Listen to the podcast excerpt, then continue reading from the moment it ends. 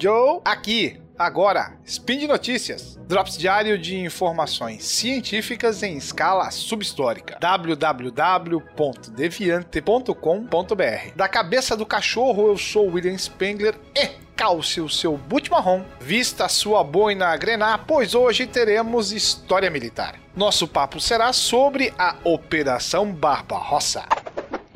Speed Notícias.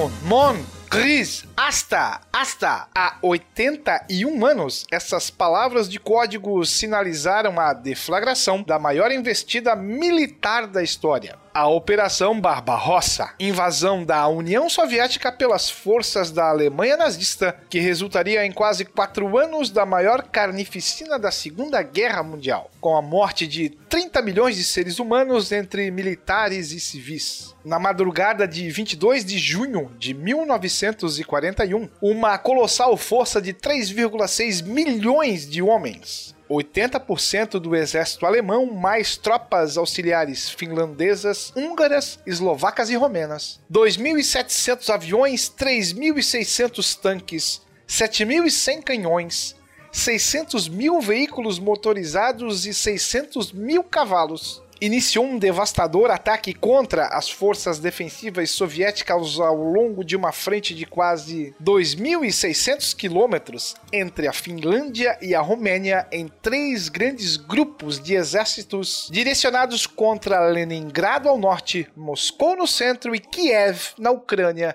ao sul. O objetivo geral era a conquista da maior parte da Rússia europeia, a Bielorrússia e a Ucrânia, territórios que deveriam proporcionar ao Terceiro Reich o espaço vital e os recursos naturais que, na visão do Führer, faltavam à Alemanha para se tornar a grande potência mundial. Igualmente, seria uma guerra de extermínio do comunismo judaico, eleito grande inimigo ideológico do nazismo e das populações eslavas da região consideradas raças inferiores. Em especial, a Ucrânia, com suas férteis áreas agrícolas, deveriam representar para o Grande Reich um papel semelhante ao da Índia para o Império Britânico. Antes da invasão, Hitler não deixou margem a dúvidas sobre o caráter da campanha quando disse aos seus generais: Esta é uma guerra de extermínio. Os comandantes devem estar preparados para sacrificar os seus escrúpulos pessoais. De fato, as tropas regulares foram seguidas por esquadrões da morte da SS. Einsatzgruppen, encarregados da execução sumária de civis, principalmente judeus, funcionários do governo soviético e outros. Até o final da guerra, estima-se que os Einsatzgruppen tenham assassinado mais de um milhão de pessoas. Ironicamente, a brutalidade nazista impediu que um grande número de ucranianos e bielorrussos apoiassem os invasores contra o regime de Stalin, rival de Hitler em violência, voltada contra o seu próprio povo. Por ocasião do ataque, encontrava-se em pleno vigor o Pacto de Não Agressão, estabelecido pelos dois ditadores em agosto de 1939 e ainda hoje alvo de tantas polêmicas. Na época, Hitler já tinha a União Soviética na alça de mira, mas não podia atacá-la sem antes resolver o seu contencioso com a Polônia sobre Danzig, bem como neutralizar a França como aliada potencial dos soviéticos a despeito do anticomunismo exacerbado de grande parte de suas elites. Por sua vez, Stalin, depois de frustradas todas as tentativas de estabelecer um pacto defensivo com a França, Inglaterra e Polônia, precisava ganhar tempo para preparar as suas debilitadas forças armadas para o confronto que sabia ser inevitável. Portanto, o pacto foi um arranjo de conveniência temporário que serviu momentaneamente aos propósitos de ambos, mas Stalin superestimou largamente a sua própria capacidade de esticá-lo. Apesar dos numerosos informes recebidos sobre a invasão, muitos chegando a precisar a data, oriundo dos seus serviços de inteligência de governos estrangeiros,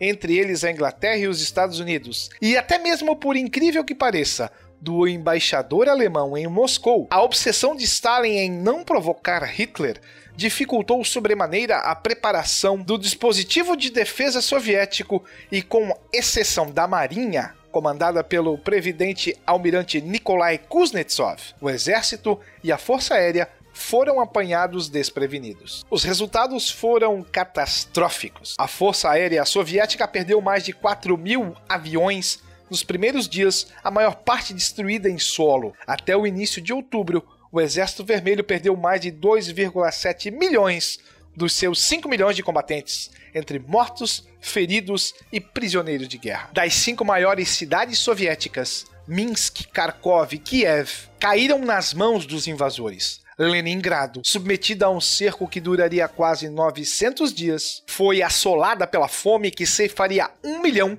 dos seus 3 milhões de habitantes. O alvo seguinte era a capital Moscou. Entretanto, ao custo de uma monumental perda de vidas, os soviéticos conseguiram contrariar os prognósticos otimistas das lideranças alemães sobre a campanha rápida de dois ou três meses com que contavam, principalmente devido às suas limitações de equipamentos, combustíveis e suprimentos. Esta era uma vulnerabilidade da máquina de guerra nazista, agravada pelas dificuldades logísticas criadas pela vasta distância da União Soviética problemas que não haviam se manifestado nas fulminantes campanhas de 1939 e 1940 contra a Polônia, a Noruega, a Dinamarca, a Holanda, a Bélgica e a França. E um aspecto pouco conhecido da campanha do leste é que boa parte dos combustíveis usados pela Wehrmacht provinha de empresas petrolíferas estadunidenses disfarçada de remessas à neutra Espanha e a França de Vichy. Prática esta que prosseguiu até mesmo durante certo tempo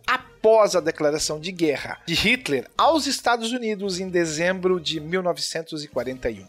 Assim, apesar dos sucessos iniciais, o ataque alemão foi detido às portas de Moscou em dezembro, com uma vigorosa contraofensiva comandada pelo general Georgy Zhukov, que viria a tornar-se um dos grandes líderes militares do conflito. Pela primeira vez, a já esgotada Wehrmacht foi obrigada a recuar e a liderança nazista, inclusive o próprio Hitler, percebeu que a guerra já não poderia ser vencida por meios militares. Todavia, ela ainda duraria na Europa outros 40 longos e sangrentos meses e mais três até a rendição do Japão. That's all, folks! Para conhecer os 10 erros cometidos pelas forças alemãs durante a Operação Barbarossa, espie o post deste episódio lá no portal Deviante. Aproveite a oportunidade e deixe sua crítica, sugestão para novos programas ou elogios. Convém lembrar que este podcast só é possível de ser realizado graças ao seu apoio no patronato do SciCast, que pode ser feito via Patreon, Padrim ou PicPay. Bye bye, fellows!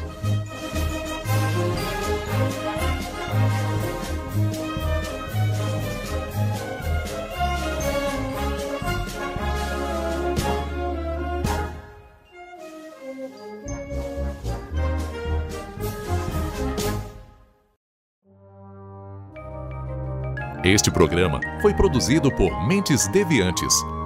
deviante.com.br